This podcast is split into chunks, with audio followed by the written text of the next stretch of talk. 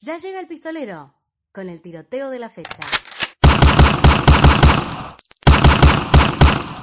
Llega el pistolero de la fecha y ¿con qué arrancamos? Veníamos a tirar bien rápido más o menos un pequeño análisis de cada partido, ¿no? Arrancamos con River y Cruzeiro, quien tuvieron, quienes tuvieron esta ida en el Monumental, en los cuales vamos a mencionarlo desde antes para que la gente sepa, nosotros hicimos una especie de fixture, Sí, un PRODE. un PRODE para que la gente ponga qué es lo que piensa que va a ganar en esta fase de octavos. ¿Dónde lo puede encontrar la gente? Lo puedes encontrar en arroba doble 5 oficial. Pueden buscarlo en las historias destacadas de arroba doble 5 oficial. Va a encontrarse con el fixture, con el PRODE y puede decir quién le parece que va a ganar esta, esta llave, ¿no? River Cruzeiro, ambos, nosotros, Coincidimos. hab- habíamos puesto River, coincidimos, así es. Y bueno, River en un principio propuso lo que es un juego muy pero muy de presión alta, característico de Gallardo, que lo tienen bien aprendido, la verdad, le sale bastante bien, asfixió durante Cruzeiro, a Cruzeiro durante muchísimo tiempo, sobre todo en el primer tiempo, y logró tenerlo muy pero muy ahí, si bien no tuvo situaciones claras, claras, explícitas de gol. Cruzeiro se repegó para defenderse, no se defendió del todo bien. Sí, disparar a los jugadores de contra en, en alguna que otra, hasta tuvo la posibilidad de un gol anulado, ¿no? Anulado por el VAR. Bien anulado para mí. Sí, para usted. No, no, a mí no, no me deja una duda. Sí, es, es muy fino. Es muy fino, sí. Después eh, vamos a estar mostrando si, si es posible. En eh, redes. arroba doble 5 oficial. Pero es, es muy fino, es casi milimétrico. y- Creo que es más polémico, incluso me atrevo a decir, antes de que siga con su análisis, el penal que le dan a River a los 97 y medio, que Ah, sí. ese, ese offside. Bueno, justamente tuvo la, la posibilidad River de con un penal a- al último minuto de juego, donde tironean a Prato de la camiseta y conceden este penal también mediante el VAR. Ahora, es penal, es, es una jugada casi común, típica de, de área, pero bueno, ha- hay veces que se da penal por esto, hay otras veces que no. A mi gusto también. Em, y bueno, terminó con eh, el gol fallido de Matías Suárez, que no logró ni acertar al arco. Eh, pateó al arco River, entonces, ¿fue contundente? ¿Llegó? Fue eh, contundente, no, sí llegó bastante, pateó al arco, 23 remates, fueron 6 nomás al arco, y por la cuenta de Cruzeiro hubo 5 remates, ninguno al arco, salvo, bueno, el, de, el del offside que no cuenta porque Que se iba adentro. Claro, y ese iba adentro, justamente. Bueno, dominó muchísimo el partido River, 64% de la posición, 36 en contra, mucha más distribución, 579 pases y además de eso 346 eh, de crucero, casi sometido, ¿no?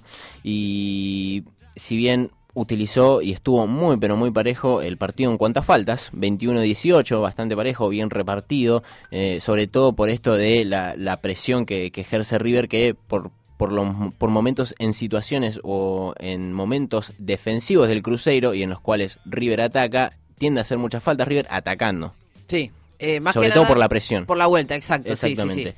Bueno, eh, tres tarjetas amarillas para River, dos para el Cruzeiro. Esta es el cierre. Esperemos en el Mineirao el 30 del 7, que es lo que se define. Básicamente, para los que te- para que tengan en cuenta, el fixture se repite la semana que viene de la misma manera. O sea, en siete días cada uno va, va a repetir el partido. Así es, eh, como repite el partido del 30 del 7, como decía Sarte, también se va a estar jugando la vuelta de Liga de Quito Olimpia. ¿En dónde? En el Defensores del Chaco. El partido de ida se jugó en Ecuador, en donde Liga de Quito le ganó 3 a 1 a Olimpia de Paraguay. Los Sí. goles, se preguntará el que está del otro lado. Te cuento, a Jovi, y acá escúchame bien, Johan Julio y Rodrigo Aguirre por el lado de los ecuatorianos y Rodrigo Rojas fue quien en su momento descontó, puso el 2-1 para Olimpia, bueno, en el final tuvo un traspié. Para analizar este partido hay que tener en cuenta que lo que decíamos al inicio, el partido se disputó en la altura de Quito, donde Liga juega de local todos los fines de semana. Es un dato de valor interesante, ya que el partido se dio muy trabado, demasiado peleado, luchado. De hecho, en las estadísticas lo vamos a ver.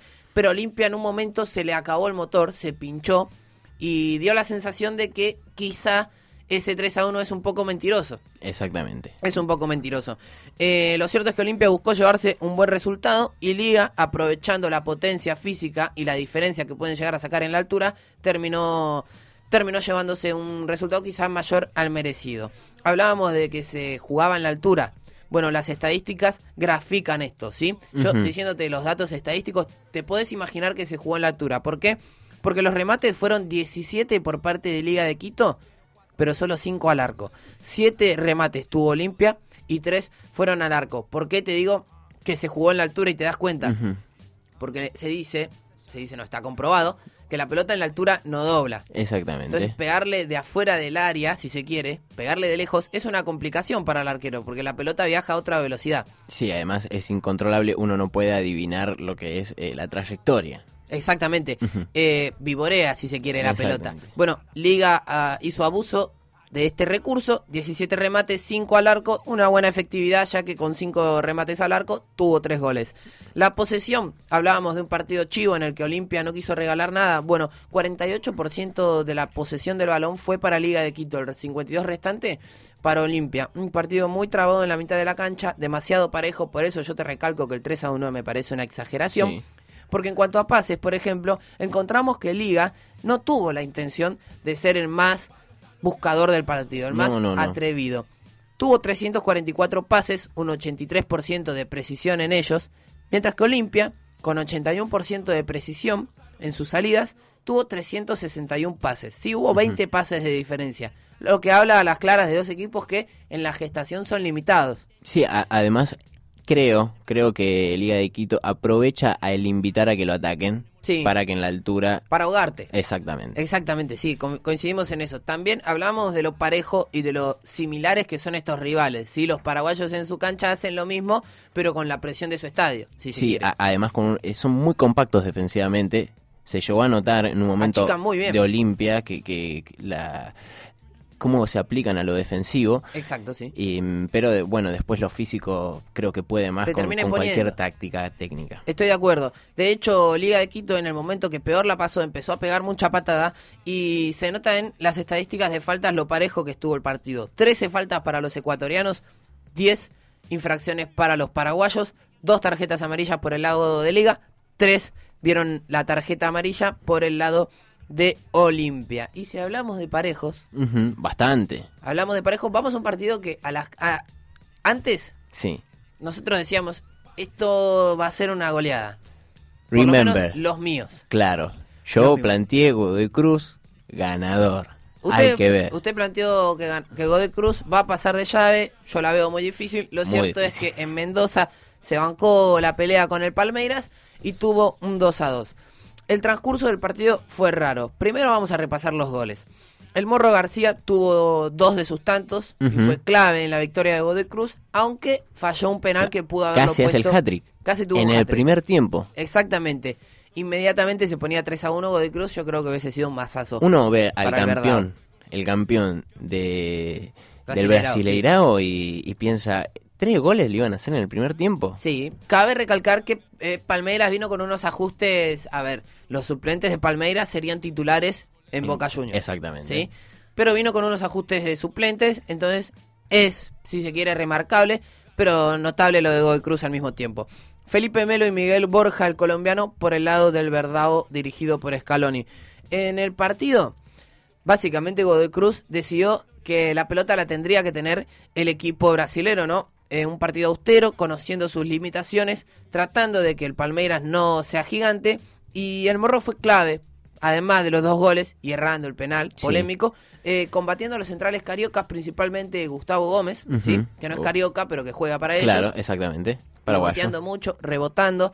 Y para entender un poco el partido austero que hizo Godoy Cruz, hay que indagar un poco en las estadísticas. A ver, Zambullámonos. por más de que haya metido casi tres goles en En nada, Faustero. fue austero, sí. 10 remates de Godoy Cruz, 5 fueron al arco, 18 del Palmeiras, 5 fueron al arco. Bien. A esto habla un poco de la baja efectividad que tiene en general la Copa Conmebol Libertadores. Más o menos, sí. Esto, esto es así. Acá es donde más se va a ver eh, el flojo partido, si se quiere, en cuanto a generación futbolística de Godoy Cruz, porque tuvo un 33% de posesión de balón y un 67% el Palmeiras. Digo que hay que tomarlo con pinzas esto, porque si vamos a los pases, encontramos que el Godoy Cruz tuvo 288 pases con un 67% de precisión en los mismos. eh, 582 para Palmeiras con un 86%. Y en las faltas nos encontramos con que ambos propusieron cortar el juego de manera brusca, rápida. 13 faltas para Godoy Cruz, 11 para el Palmeiras. La vuelta la semana que viene en el Allianz Parque el 30 de julio. Así es. Bueno, también lo que vimos, el choque de ciclones em, con Cerro Porteño San Lorenzo, con em, un partido bastante, pero bastante balanceado en el sentido de que en un principio parecía que iba a estar parejo hasta que después San Lorenzo empezó a dominar el partido de una manera muy fuerte y empezaron a verse vestigios de, de un de un, un estilo capaz viejo, un poquito oxidado, si vamos al, al caso, todavía no se termina de reflejar la idea de Pisi. Eh, están ciertos lugares y ciertas posiciones, formas de juego que se asemejan con la idea de Almirón que venía teniendo y además de eso errores usuales donde vuelve a recaer eh, San Lorenzo, sobre todo en la falta de definición. Bastante, ¿Cómo le cuesta invocar a San Lorenzo, eh? Así es, por más que haya un cambio de 9, estuvo de 9 Vareiro, Freddy Vareiro, el hermano de Freddy Vareiro, mejor dicho, eh, quien reemplazó a Blandi y además de eso no logró inclinar mucho la balanza. Después, para, para traerlo a números, estadísticamente 16 remates hubo de San Lorenzo, 6 al arco, 3 remates solamente de Cerro Porteño, si bien llegó poco, llegó y dañó bastante porque fueron 3 al arco, la posesión claramente predomina San Lorenzo, 70% contra el 30%, algo que se notaba en la época de Almirón cuando dominaba en la posesión pero no llegaba a penetrar en el área. Bueno, mucho de esto se vio, yo creo que le falta todavía tiempo para desarrollar su idea a Pisi, así que tiene, tiene bastante tiempo. 563 pases, 83% de precisión, 250 por parte de- del ciclón de Barrio Obrero, 60% de precisión, quien se paró bastante a la contra y además de eso, bueno, eh, acortar demasiado el juego de San Lorenzo. En San Lorenzo proponía presionar arriba y cuando quitaba la pelota una falta iba a haber de Cerro Porteño. Eh, si bien hubo 18 faltas de Cerro Porteño, eh, un número yo creo que aceptable en esta copa, ¿no? Sí. Eh, y 10 de San Lorenzo, 7 amarillas y una roja, Jiménez. Se va cargado. Claro que Paraguay. se quedó en los 63 minutos eh, del partido, se quedó con uno menos Cerro Porteño y San Lorenzo con solamente dos tarjetas amarillas. Llamativo que no haya aprovechado esta expulsión del jugador de Cerro Porteño. Otro equipo que no aprovechó su localidad fue Nacional de Uruguay, que se medía, valga, si se quiere el chiste fácil, contra Internacional de Porto Alegre. Claro. Eh, en el Parque Central, bueno, la verdad es que ambos artes me parece que estuvimos cerrados aquí porque hemos puesto pasador de la llave a Nacional. El gol a los 90 minutos, más precisamente a los 44 del segundo tiempo, Paolo Guerrero. No sorprende para nada, pero se encontró la pelota en el área y no perdonó. Así es. Salvo las papas. Este fue un partido típico de estos que demuestra la garra charrúa, qué sé yo. Eh, un partido muy trabado en el medio campo, muy, muy poca transición rápida, muy cortado, demasiada pierna fuerte. Y al final los brasileños, quizá más dotados en cuanto a habilidad futbolística, fueron un poco más precisos a la hora de jugar y se terminan llevando un lindo resultado para jugar en Río de Janeiro. Rápidamente repasamos las estadísticas nacional que de local tuvo que proponer. Tuvo 15 remates, solo uno fue al arco. Inter, por su lado, tuvo 9 remates, 3 dentro de los 3 palos. En cuanto a posesión, vemos lo parejo que fue el partido, 52-48 para Nacional e Inter. Los pases también fueron de la misma manera, con un 400, y acá está lo más llamativo, si se quiere, con un 454 pases y 74% de precisión para Nacional y 431 para Inter y 75% de precisión. Ah, bueno. Partido muy complicado, sí, sí. Parejo. Muy parejo y además se le, se le suma esto de un mediocampo poblado, entonces era difícil acertar los pases.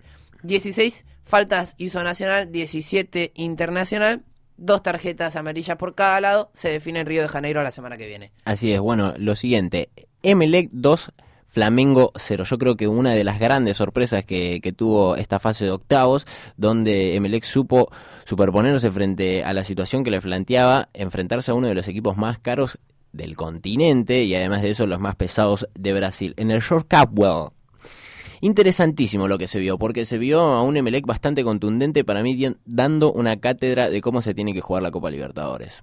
¿No? Porque... Sí, simple, Así es, conciso, eh, no atacó demasiado, no fue el que dominó, pero logró llevarse un resultado gigante y se agrandó todavía más el resultado cuando eh, le expulsaron a los 54 a un jugador y, e inclusive logró anotar el segundo gol. Bastante, pero bastante llamativo. Siete remates tuvo nomás el Emelec, dos fueron al arco, 14 por parte de Flamengo que intentó, intentó y no pudo. Y fueron dos al arco también. La posesión se dividió en 69 para el Flamengo de visitante, logrando dominar el partido durante la mayor parte del tiempo y además con la expulsión inclusive más, y 31 solamente del Emelec, 213 pases, 66% de precisión para el Emelec, 479 y 84% de precisión para el Flamengo. Este, en este caso los números no reflejan para nada el resultado, se dio totalmente contrario, yo creo que, reflejan la, situación esta de eh, ponerse pero bastante fuertes con en contra de la expulsión y lograr eh, llevar una ventaja llamativa para mí de local en, en Ecuador. 16 faltas para cada uno, una amarilla y una roja para Melec y cuatro amarillas para el Flamengo. Hay que ver cómo termina la historia el 31 de julio en el Maracaná. En el Maracaná, Brasil, bueno, en Brasil ayer hubo algo así como un maracanazo, no fue en el Maracaná, pero Boca le ganó otra vez, como ya nos tiene acostumbrados, a un equipo brasileño en tierras cariocas. Hasta el acostumbrado Atlético Paranaense, el Atlético Paranaense recibió a Boca y a los 83 minutos del segundo tiempo se encontró eh, con el gol de Alexis McAllister. Lo cierto es que el partido fue un, un partido chato, típico de Copa Libertadores. Boca salió a tapar al, si se quiere, el motor, el cerebro Así es. del Atlético Paranaense, como lo es Bruno Guimaraes. Em, no tuvo un gran partido Ronnie, que es su volante, su extremo más habilidoso, más rápido, Muy más rápido. picante, sí, demasiado.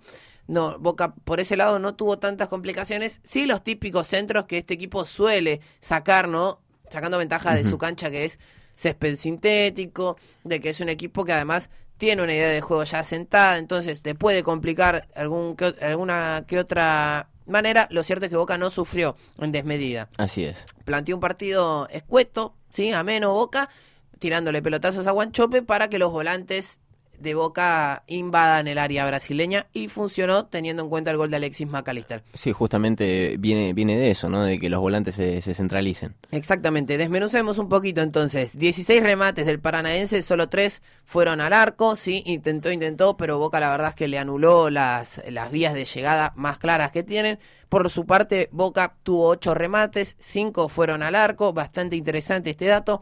La posesión, como decíamos, fue toda del Paranaense, 65% y el 35% restante para los Geneises. Y en pases vemos una diferencia notable, casi que duplica el Paranaense en pases, porque tuvo 394 contra 208 de Boca, que como decíamos buscaba ser un equipo más de contra, más sólido atrás que un equipo ofensivo. Con faltas, bueno, también se ve la idea que tuvo el equipo de Alfaro porque tuvo 21 infracciones contra 11 del Paranaense, que más que nada fueron de contraataque. También en las tarjetas vemos la idea de Boca, si bien el Paranaense se lleva tres amarillas para enfrentarse a Boca en la bombonera, Boca se trae cinco cartones amarillos. Así es. Bastante, pero bastante conciso.